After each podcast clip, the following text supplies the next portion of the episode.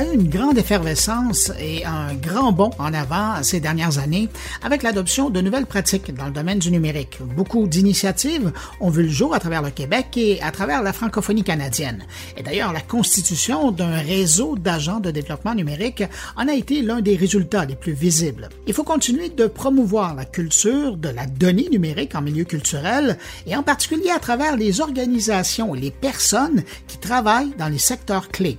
Il faut renforcer la compréhension des audiences et des publics et permettre de faire en sorte que les organisations maîtrisent encore mieux les outils technologiques. La littératie numérique est un facteur de succès du projet de mutualisation et de fiducie des données. Et c'est pour ça qu'il est important d'avoir des stratégies de transfert de connaissances. C'est ça, la littératie numérique. Cela se concrétise par la diffusion d'informations sur les notions et concepts relatifs au numérique, comme cette série de balados, mais aussi par des ateliers de travail, des formations, des incubateurs de projets, du réseautage, etc. Un dynamisme qui ne peut qu'être bénéfique pour le milieu culturel. Pour aborder le sujet, deux invités, Annie Chénier, consultante en transformation et stratégie numérique, consultante, coach et formatrice pour les organisations, particulièrement en culture, dans leur transformation, leur stratégie et leur communication numérique, en plus de les épauler dans la mise en place de processus collaboratifs.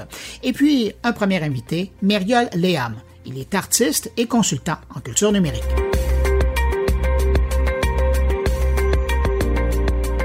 Mériol Lehmann, bonjour. Bonjour. Mériol, quand on parle de littératie numérique euh, dans un contexte culturel ou d'organisme culturel, de quoi on parle? En fait, on parle beaucoup de choses. Souvent, la, première étape qu'on va avoir, la première conversation, c'est euh, l'adaptation à de nouveaux outils numériques. Donc, euh, souvent, on est à ce, premier niveau de discussion-là. On a l'impression que la littératie numérique, c'est la capacité d'utiliser des nouveaux outils numériques. Euh, on pense évidemment à, toutes les plateformes euh, et toutes les solutions, comme par exemple Google Drive, utiliser des, systèmes de messagerie interne comme Slack, des choses comme ça. Donc, souvent, on est vraiment dans un, niveau très élémentaire. Euh, des solutions plus complexes arrivent plus tard, mais elles font aussi partie de ça. Euh, par contre, pour moi, ce qui me semble primordial, c'est de considérer la littératie numérique non pas du point de vue de ces outils-là, qui demeurent des outils, euh, mais c'est vraiment toute la question de, l'état d'esprit, du changement de pensée qui est nécessaire. Et je pense que le, le principal enjeu de la littératie numérique est vraiment là. C'est-à-dire que on peut utiliser des nouveaux outils et travailler euh, de vieilles façons, et ça, ça ne fonctionne pas. Et euh, pour le principal enjeu dans la littératie numérique, c'est de changer nos façons de, réfléchir, de voir le monde, d'interagir ensemble. Donc, par exemple, j'en reviens toujours aux mêmes fondements qui, reviennent régulièrement, c'est-à-dire euh, adopter une pensée systémique, avoir une vision plus holistique d'une organisation, euh, avoir des hiérarchies moins verticales, ouvrir la porte à la créativité, à la collaboration, à l'itération. Donc, toutes des façons de fonctionner qui sont vraiment au cœur du monde numérique.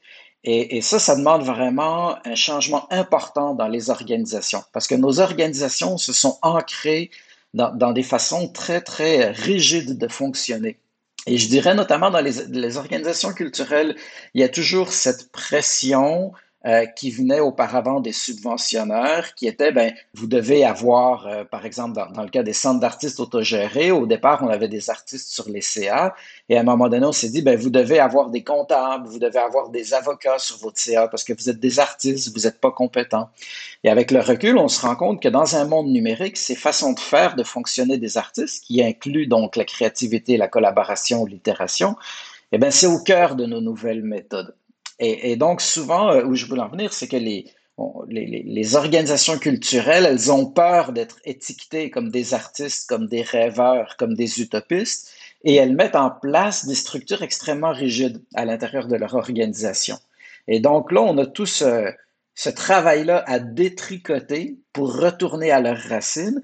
Et euh, souvent, à l'intérieur des organisations, on, a, on, travaille euh, avec des artistes qui, quand ils sont en mode création, vont fonctionner de ces manières-là, parce que ces façons dont je vous parle, c'est par exemple ce qu'on va beaucoup retrouver dans le milieu des arts de la scène quand on a euh, un metteur en scène qui va travailler en collaboration avec tous les autres concepteurs, etc. C'est du travail collectif, c'est du travail créatif, c'est du travail où on a plusieurs itérations d'une même pièce. Donc, toutes ces choses-là, on les fait dans la création, mais quand on arrive dans l'organisation, on bloque. Et donc, c'est là qu'il faut travailler, changer notre façon de penser pour être capable ensuite, dans un deuxième temps, de développer notre compréhension des outils numériques et des possibilités que ça peut ouvrir à l'intérieur d'une organisation.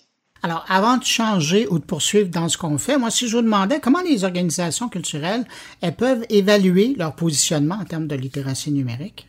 Souvent, on a encore le, même enjeu, hein, c'est-à-dire que euh, il y a, euh, on, peut trouver assez facilement, je pense d'ailleurs notamment sur le site de Québec numérique, euh, des documents qui nous permettent d'évaluer où on en est rendu dans notre littératie numérique.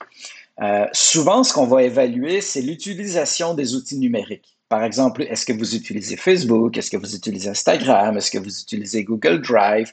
Puis là, on fait la liste de tous les outils numériques qu'on va utiliser. Le problème de ça, c'est que ça n'évalue pas notre façon de penser, notre façon de réfléchir, notre façon euh, justement d'aborder euh, une approche systémique, etc. Et donc, on va évaluer l'utilisation des outils, mais on n'évalue pas si on utilise ces outils-là correctement.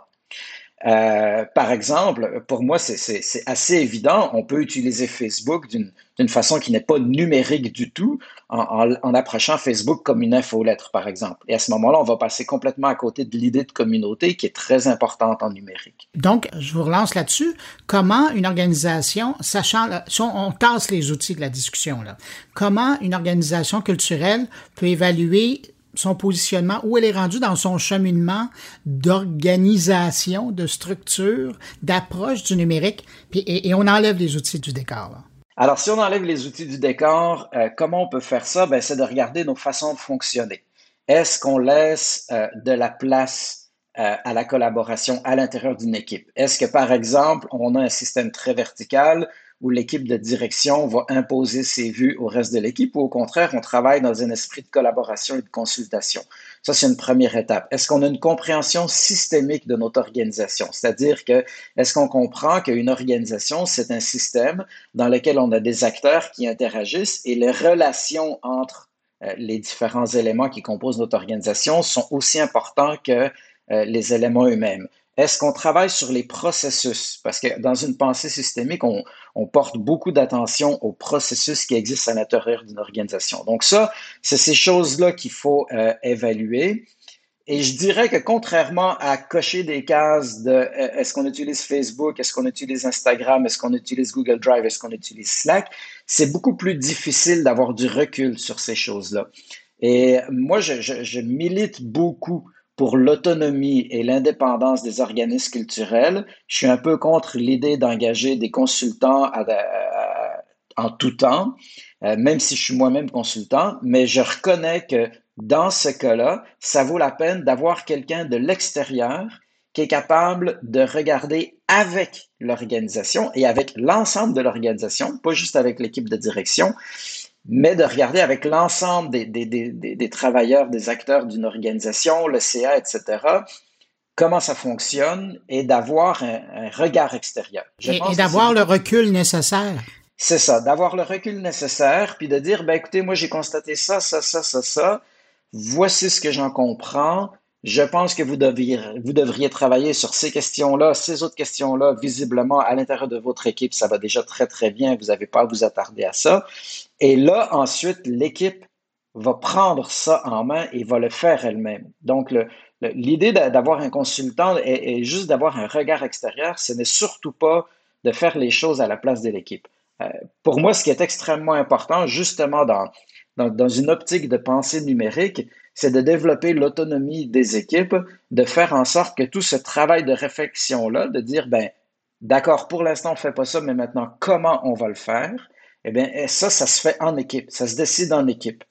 Et ça se décide tout le monde autour de la table, en discutant, en échangeant et en ayant les points de vue de tout le monde. Parce que ça, c'est une chose qui, qui, pour moi, est extrêmement importante. Euh, c'est sûr que les équipes de direction, quand on est dans un poste de direction, on a cette capacité d'avoir une vision holistique d'une organisation, de voir l'ensemble de l'organisation. Ça, c'est souvent un prérequis pour un poste de direction. Mais il ne faut pas sous-estimer les, vues plus spécialisées que peuvent avoir des membres de l'équipe.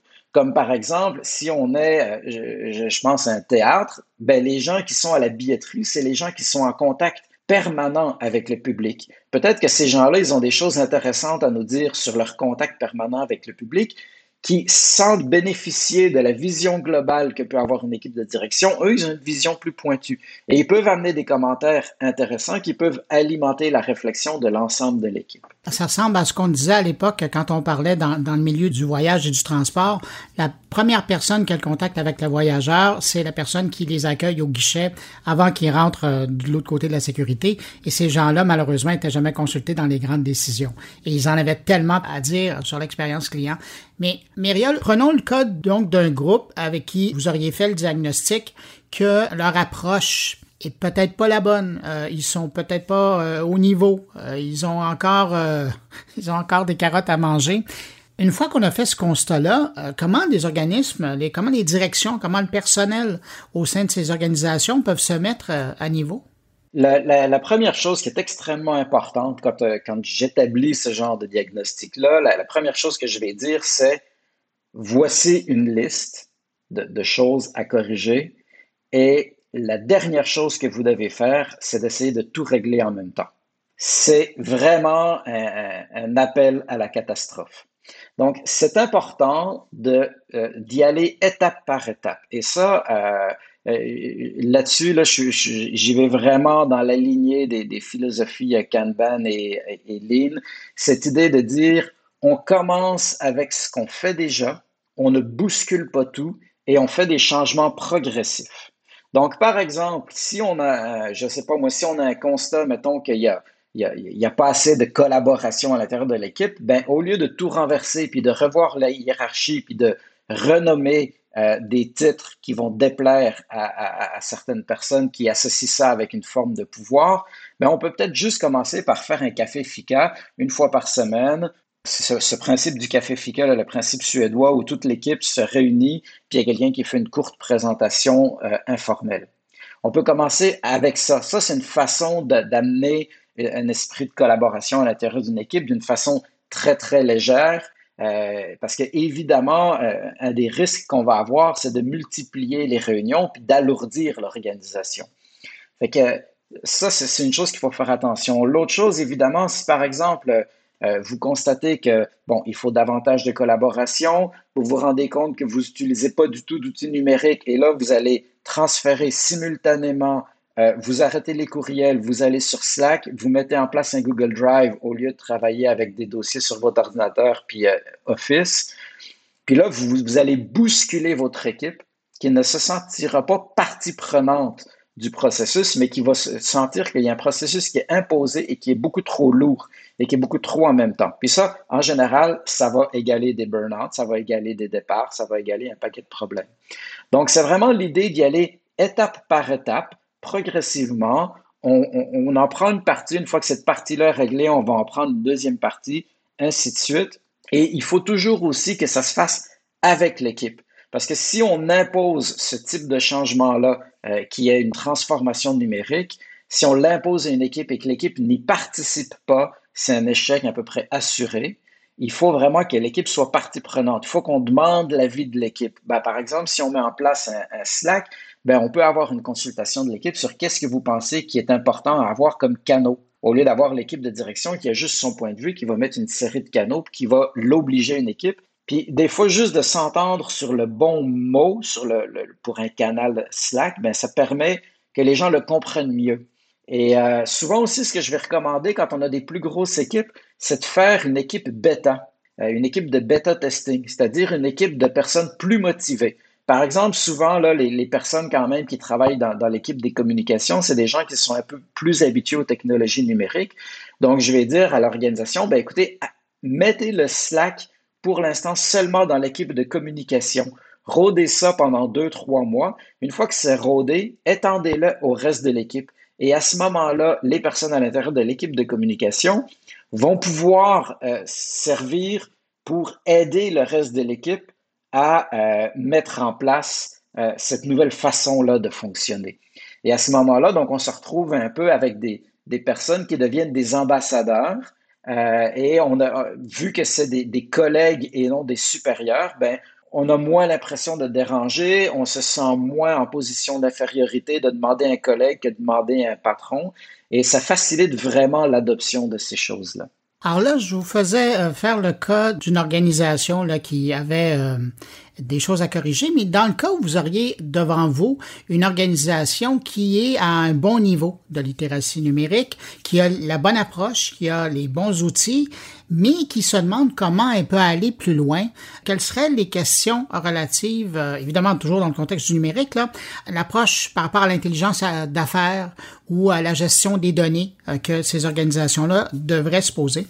Oui, ben ça c'est sûr que c'est il y a, y a, des éléments vraiment intéressants là-dessus. Euh, il y a quelques organisations au Québec qui, qui, développent ça. Je dirais beaucoup du côté des arts de la scène, parce que du côté des arts de la scène, il y a eu tout un mouvement avec Capacoa euh, euh, au niveau canadien pour utiliser davantage les données. dans le cas de Capacoa, on était beaucoup dans les données relatives aux utilisateurs, hein, aux spectateurs qui fréquentent les salles, etc. Mais on peut aller plus loin que ça. On peut vraiment faire un travail euh, avec l'intelligence d'affaires à l'intérieur de l'organisation. Et ça, c'est sûr que c'est des éléments qui peuvent être vraiment intéressants, qui peuvent nous permettre justement d'aller plus loin. Mais euh, c'est vrai que dans les organismes culturels, la première étape, c'est justement comment mieux comprendre euh, nos spectateurs. Par exemple, quelqu'un m'expliquait leur façon de fonctionner, eux, toute la question des données, hein, on a tendance à penser que quand c'est des données, le côté humain s'en va. Et, la personne avec qui je parlais euh, travaille d'une façon complètement différente. C'est-à-dire que eux, ce qu'ils faisaient, c'est qu'ils analysaient euh, les données de billetterie pour mieux comprendre leurs spectateurs. Et ils faisaient, ils rattachaient ça avec leurs données philanthropiques. Et ensuite, ça leur permettait d'évaluer quels spectateurs pouvaient être des donateurs potentiel qui ne l'était pas actuellement. Et là, ils se déplaçaient en personne le soir du spectacle. Ils se déplaçaient, ils allaient voir euh, le spectateur. C'est poignée de main. Bon, on était pré-COVID évidemment. Bonjour, etc. Enchanté. Je vous invite à un événement VIP pour rencontrer euh, le chef et les musiciens. Et donc, là, on avait vraiment, on nouait un contact direct et ensuite, à cet événement VIP-là, on était encore plus dans du contact humain et ça, ben, ça permet peut-être d'augmenter de façon importante le nombre de donateurs parce que justement, on comprenait mieux à qui on s'adressait. Euh, on est bombardé d'infolettres. Hein? Et donc, c'est assez facile maintenant d'analyser les spectateurs qui viennent nous voir et basé sur ces informations-là, d'avoir des infolettres plus ciblées qui vont être plus intéressantes avec moins de contenu et qui vont réellement toucher les personnes et qui vont les intéresser au lieu de les rebuter. Et donc, il y, a, plein de choses autour de l'utilisation des données qu'on peut mettre en place, mais il peut y avoir aussi, évidemment, l'utilisation des données à l'intérieur même d'une organisation, du fonctionnement, pour essayer de voir comment on peut optimiser nos processus. Et ça, c'est une chose, je pense, qui est assez importante parce que euh, j'en reviens à un des fondements de, la méthode Lean, cette notion d'éliminer le gaspillage. Mais éliminer le gaspillage, c'est pas juste avoir moins de papier à la poubelle de recyclage. C'est beaucoup aussi comment on peut être plus efficace, comment on peut euh, faire moins de bureaucratie. Et donc, si on veut comprendre comment faire moins de bureaucratie, comment être plus efficace, ben ça passe par une évaluation des processus. Qui fait quoi dans l'organisation, comment ça se passe? Et donc ça, ben, encore là, l'intelligence d'affaires peut venir nous aider à ça, à mieux comprendre les processus qui ont lieu à l'intérieur d'une organisation pour augmenter notre efficacité. Et c'est pas du tout une question d'être euh, euh, d'être une police, de surveiller davantage nos employés ou tout ça. Au contraire, c'est de les faire participer à ça, puis d'évaluer tous ensemble comment euh, on peut être plus efficace. Donc, ça peut passer, par exemple, par le, bon vieux tableau Kanban, qui qu'est-ce qu'il y a à faire, qu'est-ce qui est en cours de route, qu'est-ce qui est terminé, puis qui fait quoi. Mais juste ce genre de choses-là, il n'y a pas tant d'organisations qui font ça, mais ça, c'est un, outil très, très simple pour comprendre quels sont les processus qu'on a à l'intérieur d'un projet ou d'une organisation et comment on peut les améliorer. Parce que là, on, les a dans la face des processus avec, bon, évidemment, il y a, il y a moyen de développer ça, de, les visualiser de façon différente. On peut, prendre le tableau Kanban, par exemple, avec un outil comme Airtable, on peut passer d'un tableau Kanban à un calendrier, à une ligne de temps, plein de façons de visualiser ces données-là pour mieux comprendre les processus qui, qui existent à l'intérieur d'une organisation. L'idée là-dedans, c'est quand, ça, ça nous permet d'augmenter la productivité. Et quand je parle d'augmenter la productivité, pour moi, c'est pas demander de faire plus à une personne qui en fait déjà trop. Parce que dans les organisations culturelles, on va se le dire, on, paye des gens 35 heures pour les faire travailler 45-50 heures. Ça, c'est courant. Et l'idée n'est pas de, continuer de les faire travailler 45-50 heures et d'en faire davantage. L'idée est de donner un break à tout ce monde-là pour essayer d'avoir des meilleures conditions dans le secteur culturel pour essayer d'avoir davantage de rétention dans nos équipes, etc. Parce qu'actuellement, un des enjeux qu'on a, c'est que ces personnes-là partent en burn-out ou partent parce qu'ils veulent juste un boulot ailleurs, parce qu'ils sont épuisés, ils n'en ont plus envie, ils sont découragés, etc. Donc, de mettre en place euh, ces, choses-là d'intelligence d'affaires, de, mieux comprendre les processus qui existent à l'intérieur d'une organisation, l'idée est d'augmenter la qualité de vie à l'intérieur du milieu de travail pour faire en sorte que tout le monde arrive à respirer un peu. Je dirais avec la, la, pandémie, euh, il y a beaucoup de gens qui ont levé des, des, drapeaux hein, en disant ça n'a pas de bon sens, on est en train d'épuiser tout le monde. On parle beaucoup du système de la santé ces temps-ci, mais dans le secteur culturel, ça fait des années que je vois des gens à bout de souffle parce qu'en raison de budget réduit, ben, on, fait travailler beaucoup trop les gens. Euh, et c'est pas rare de voir des, des, des, gens qui ont des postes de direction qui vont travailler des 60-70 heures semaine. Je pense que développer sa littératie numérique euh, pour se mettre à utiliser justement des solutions d'intelligence d'affaires qui nous permettent d'être plus efficaces, ben c'est une très, très bonne chose pour le, secteur culturel, définitivement. Ben, Muriel Lehmann, merci d'avoir partagé vos réflexions et votre expérience avec nous. Euh, c'était fort intéressant et je pense que ça va faire réfléchir bien des gens. Merci beaucoup pour l'invitation.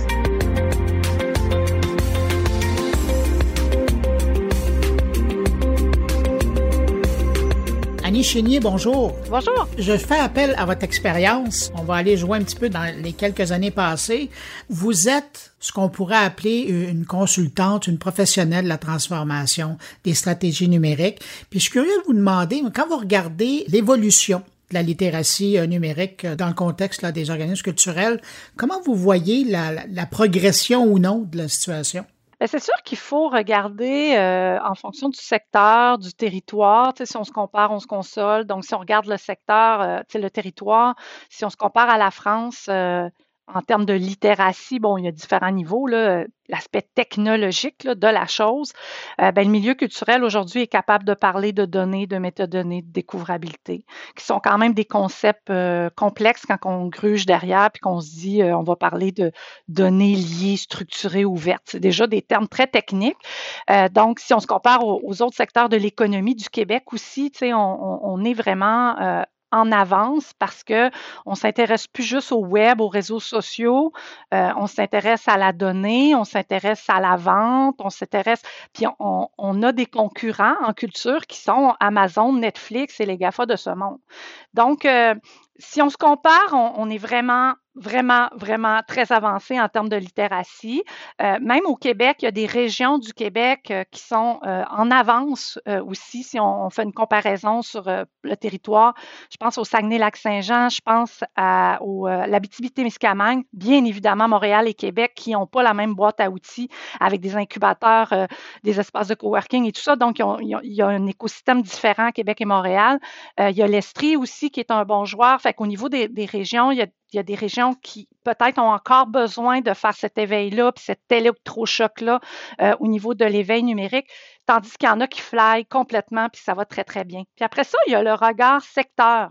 Il euh, faut comprendre, Bruno, que, le secteur des arts là, euh, et, de la, et de la culture, c'est les industries culturelles, donc le cinéma, l'industrie du livre, qui, eux, sont vraiment en avance. Ils ont eu leur premier sommet de la découvrabilité en 2016 eux, ils jouent dans l'ubérisation de la culture. Les Netflix et les Amazones de ce monde, ils n'ont pas eu le choix de faire le virage très, très rapidement.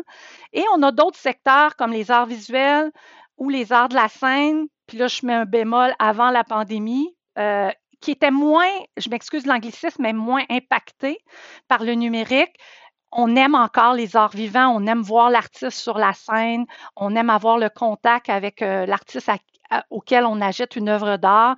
Fait que oui, euh, euh, il y, a, des nouveaux phénomènes qu'on peut observer dans la consommation des arts, des arts de la scène, mais avant la pandémie, on n'avait pas ce besoin-là d'aller si fortement dans la littératie numérique pour apprendre la techno puis comprendre.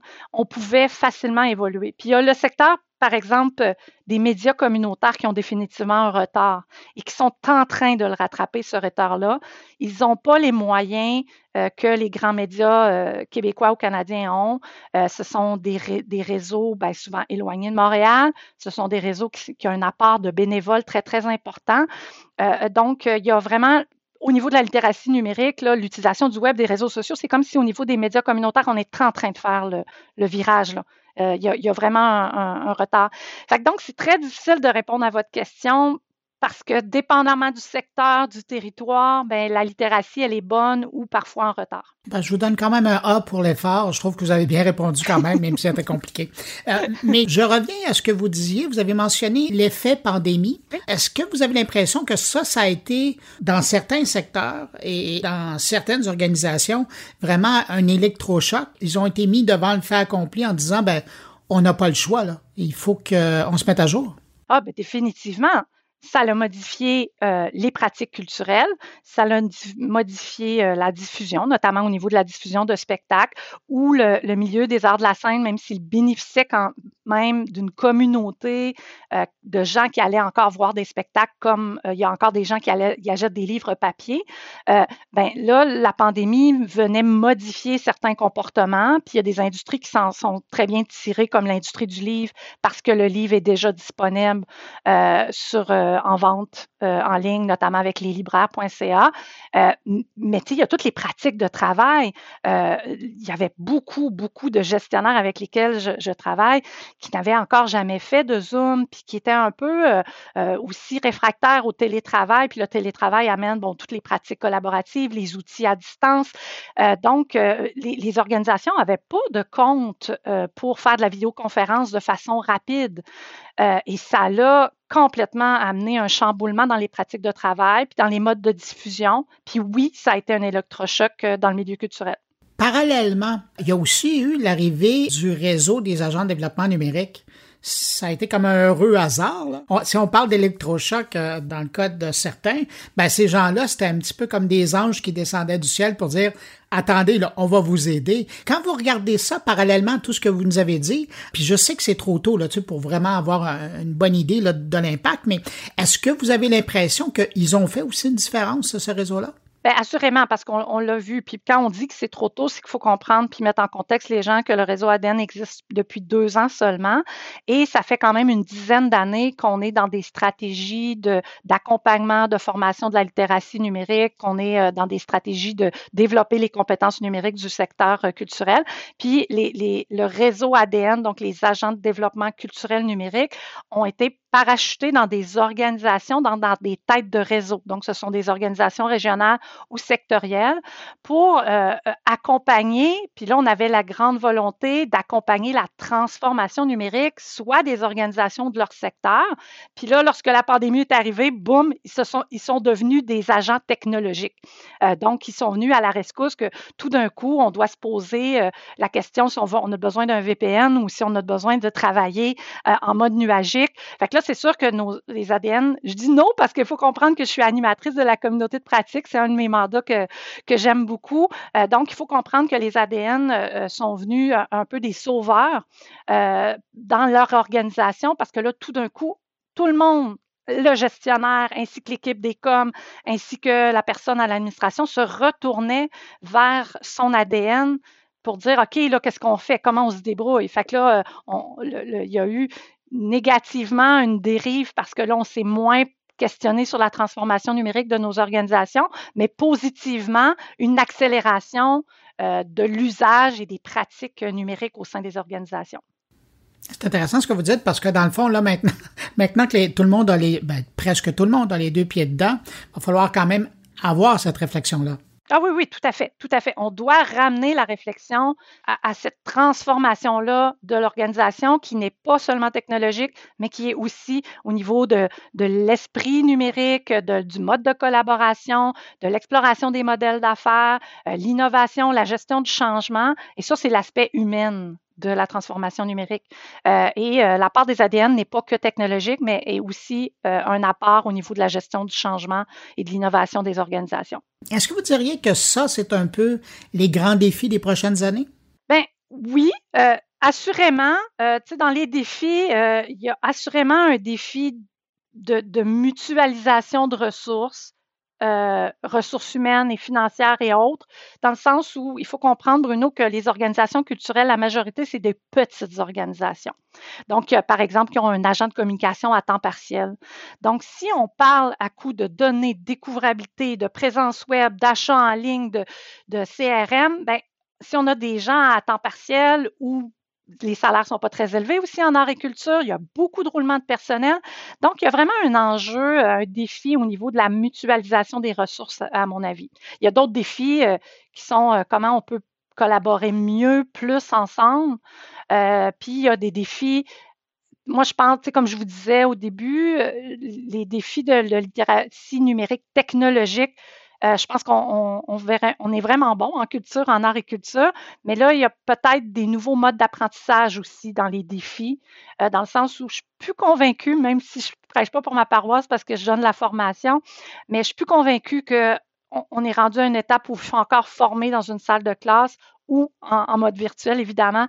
Euh, sur la littératie numérique. On doit aller dans l'auto-apprentissage, l'exploration, libérer son personnel, c'est un message au gestionnaire, libérer le personnel pour qu'il ait du temps d'exploration, qu'il ait du temps pour écouter des balados, parce qu'une balado, c'est de l'auto-formation. Souvent, c'est plus qu'une heure. Des fois, il y a des, balados très spécialisés. Euh, ben, c'est comme si on ne reconnaissait pas ces modes de, formation-là qui, qui peuvent améliorer la littératie euh, numérique. Mais pour poursuivre dans ce sens-là, selon vous, ce serait quoi les actions à prendre pour comprendre le niveau de littératie numérique d'une organisation? Un gestionnaire qui nous écoute, parce que vous le disiez tout à l'heure, hein, dépendamment du secteur où on est, il y en a certains qui s'en tirent bien, d'autres, malgré la pandémie, qui en tirent un petit peu... Euh, le yard par la queue, là, on utilise cette expression-là. Donc, comment on, arrive à, faire le, ben, je dirais pas le bilan, mais l'état des lieux au niveau de la, littératie euh, avant de, de, permettre à tout notre monde d'aller euh, s'auto-former? Bien, c'est sûr que dans le bilan, il faut que les gestionnaires prennent conscience que la littératie n'est pas que technologique, c'est pas qu'un accès à, l'Internet ou accès à des équipements, puis après ça, utiliser ces équipements-là. Lorsqu'on comprend bien le terme littératie numérique, il y a des niveaux, puis à un moment donné, il y a le niveau de créer, de co-créer, de collaborer. Euh, et là, on, à ces niveaux-là, euh, c'est pas juste la formation, c'est du temps d'expérimentation et d'auto-apprentissage, comme je le mentionnais. Donc, le, gestionnaire a quand même un, besoin encore de comprendre tous ces niveaux-là. Euh, puis on a encore besoin pour des petites organisations de se structurer. Euh, par exemple, il y a encore des organisations qui n'ont pas de CRM, qui n'ont pas euh, d'outils de gestion à distance. Donc, il y a encore ce besoin-là. Puis lorsqu'on a une organisation à plus forte maturité numérique, bien là, on passe à d'autres étapes, puis peut-être agir un peu comme les modèles start-up. Donc, tu sais, si on, on, travaille des méthodes agiles, par exemple, si on propose, par exemple, à chaque employé dire, tu as deux heures par semaine pour développer ton propre projet. Euh, et tout ce que on te demande, c'est d'informer ton équipe sur les avancements de ton projet, puis qu'est-ce que tu as, tu sais, une notion de transfert de connaissances. Qu'est-ce que tu as appris dans ce projet-là? C'est quoi tes erreurs euh, que, tu as? Fait que c'est sûr que les modèles de, de, les approches sont, à mon avis, différentes. Puis là, on a un gros défi parce qu'on envoie encore trop de monde à inscris-toi à présence sur le web, inscris-toi à comment gérer ton MailChimp, inscris-toi. Tu sais, je pense qu'il faut, on est rendu ailleurs. On n'en a pas parlé euh, ou, on, l'a mentionné euh, brièvement, mais euh, je présume que dans cette évolution-là, l'idée d'une stratégie d'intelligence d'affaires aussi qui serait basée sur les données, ça, à un moment donné, il faut aussi que ça arrive dans le parcours. Oui, puis je crois qu'on est rendu là. dans les dernières années, quand, je vous dis qu'on est très avancé, dans les dernières années, ce qu'on a vu, c'est qu'il y a beaucoup d'organisations culturelles qui ont eu des projets de découvrabilité. Euh, donc, euh, qui comprennent qu'il faut bidouiller notre donnée, il euh, faut que notre donnée soit ouverte, il faut qu'elle soit structurée puis liée. Puis quand on parle, par exemple, des balises schémas, ben, les organismes culturels, ils savent c'est quoi. Donc, il y a d'autres organisations qui sont allées dans la mutualisation de données. Fait que là, on est plus dans les données d'usage, les données de fréquentation. donc, là, on a un impact direct sur sur euh, la stratégie d'intelligence d'affaires parce qu'on va utiliser la donnée pour prendre des bonnes décisions. Euh, il y a la donnée interne aussi. Euh, tantôt, je parlais de, des CRM de ce monde. Ben, tout l'aspect automatisation, les organisations culturelles. Fait qu'on est là-dedans. Le problème, c'est que on butine, on expérimente, c'est parfait. On est dans la littératie numérique, on apprend. Mais là, les grandes organisations qui vont avoir, parce que c'est beaucoup de la recherche et, développement, là, quand on parle de découvrabilité ou de mutualisation de données, euh, ben, quand les grandes organisations qui ont une forte maturité numérique, qui vont avoir exploré euh, ces, projets-là de mutualisation ou de découvrabilité, doivent se recentrer sur leur mission. Moi, j'appelle ça le phénomène ou la la tendance des wikis. Euh, là, je m'explique parce que vous ne me comprendrez pas, euh, Bruno, mais euh, dans le milieu culturel, dans ce sens-ci, on voit atelier wiki, atelier Wikidata, amener les milieux culturels à contribuer sur wiki. C'est comme devenu une mode.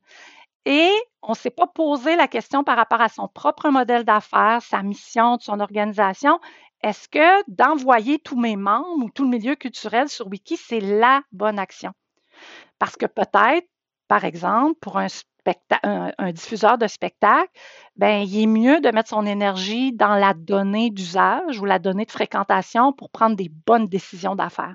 Fait que là, tu sais, la donnée, là, c'est large. Hein? Fait que donc, euh, euh, ce qui est dangereux, c'est que le milieu culturel expérimente trop à la limite, puis ne se recentre pas sur les bonnes choses à faire.